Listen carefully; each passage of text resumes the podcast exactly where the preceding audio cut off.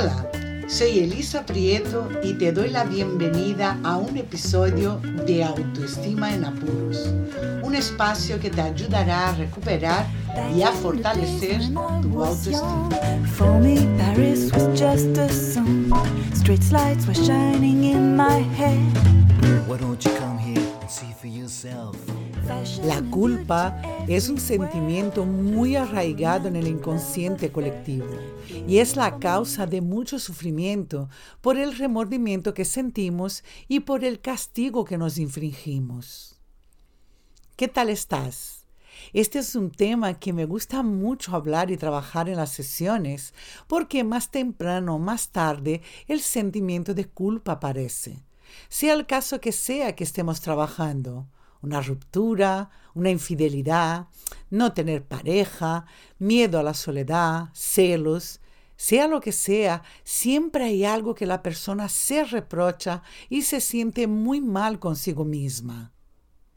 Antes de seguir con el tema de hoy, te pediré que si te gusta mi podcast Autoestima en Apuros, dame un like o un follow. En cada plataforma lo ponen de una manera, pero lo puedes seguir en la plataforma misma, por ejemplo, que me estás oyendo. ¿Ok? Te lo agradezco desde ya. Mil gracias. El sentimiento de culpa, igual que las emociones como el miedo, la rabia, la tristeza, todos tienen su función aunque a priori duela sentirlo o nos abruma como el miedo, nos están comunicando algo. Casi siempre la culpa aparece cuando nosotros creemos que hemos cometido algún error imperdonable. El sentimiento de culpa, como todo, tiene su mecanismo.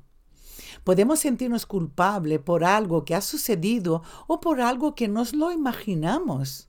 De esta situación, real o no, la culpa va a depender de la percepción, autovaloración e interpretación que hagamos de ella. La interpretación y valoración suelen ser negativas, muchas veces están basadas en el concepto que uno tiene de sí mismo. Si una persona piensa que no es valiosa, que no es suficiente, que no es digna, que nadie la quiere, que todo lo hace mal. Pensando de este modo, cuando les pasa algo en su vida, se sienten culpables. Cuando entendí que la culpa tiene un peso enorme en las relaciones de pareja, es decir, en las rupturas, vi muy necesario ahondar en este tema para poder liberarse de esta carga. La culpa aparece muchas veces cuando hablamos de desamor. La culpa surge por varios factores, por tener una baja autoestima, por poca confianza en sí misma, tiene que ver con el perfeccionismo y por la percepción y valoración que hacemos de los hechos, como dije antes. Ahora, ¿Cómo puedo liberarme de la culpa cuando tengo la certeza de que mi pareja me dejó porque no soy suficiente? No soy suficientemente bella o bello, inteligente, elegante, rica o rico.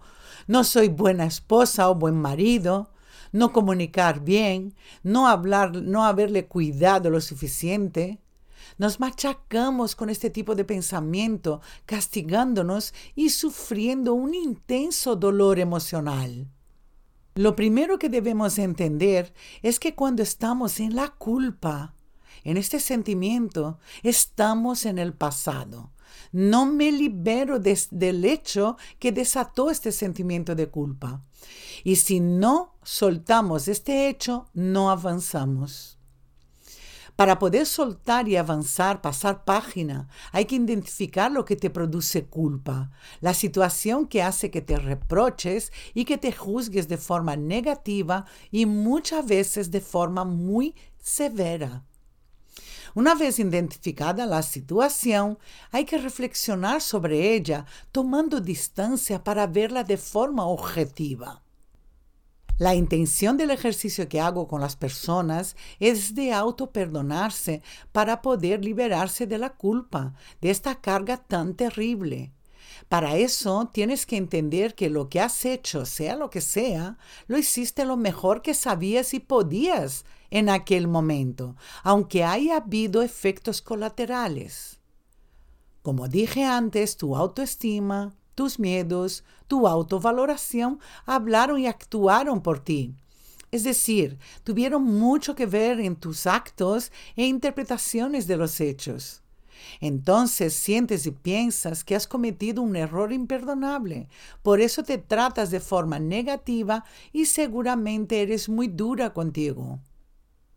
Si piensas que has cometido un terrible error, por eso te sientes tan mal, si no te perdonas, no te puedes liberar del dolor de la culpa. Pero si miras tu error y te perdonas, pero no haces, no te haces responsable, no te servirá de nada porque no habrás sacado de la situación ningún aprendizaje. Los errores están para que nos hagamos responsables de lo que ha pasado y qué podemos hacer de otra manera en la siguiente oportunidad. No vale perdonarte sin aprender algo, porque si no aprendes nada, volverás a caer en el mismo error una y otra vez. Siempre que hago este ejercicio de autoperdón con mis clientes, siempre surgen los pensamientos negativos que uno tiene de sí mismo. Salen sus creencias limitantes y el autoconcepto que tanto menciono en muchos episodios de este podcast que es una parte muy importante de la autoestima, el autoconcepto que tienes. Este ejercicio es muy liberador porque la persona mira su error con otros ojos y entiende por qué actuó como actuó. Y al entender y aprender lo que el hecho le trajo, también aprende a tratarse de otra manera, sin juicios ni castigos. El ejercicio realmente es una toma de conciencia de cómo piensas, de cómo te tratas, qué sientes, cómo te hablas y sobre todo tomas conciencia de la importancia de la interpretación que hacemos de todo lo que nos pasa. Casi siempre es una forma subjetiva. Pocas veces hacemos una valoración de forma objetiva. Te doy un ejemplo muy fácil de entender y qué ocurre muy a menudo. Suponte que tengo una pareja que me dice que necesita un poco de espacio porque echa de menos salir con sus amigos, estar más rato a solas, ser un poco más independiente. Lo habitual sería, haciendo una valoración subjetiva y desde una baja autoestima, pensar que ya está cansado de mí, que habrá otra persona, que quiere dejarme, que, que tengo algo malo, que no soy suficiente para esta persona. Es una valoración subjetiva porque lo estoy haciendo desde mis miedos y desde mi baja autoestima, como dije, desde mi falta de confianza en mí misma, desde, por ejemplo, desde mis experiencias pasadas. Si tienes un autoconcepto positivo, una autoestima alta, lo primero que haría sería preguntarle cuál es la razón concreta de su petición. En el caso de que te haya dicho el por qué, pensarás de forma más objetiva analizando los hechos.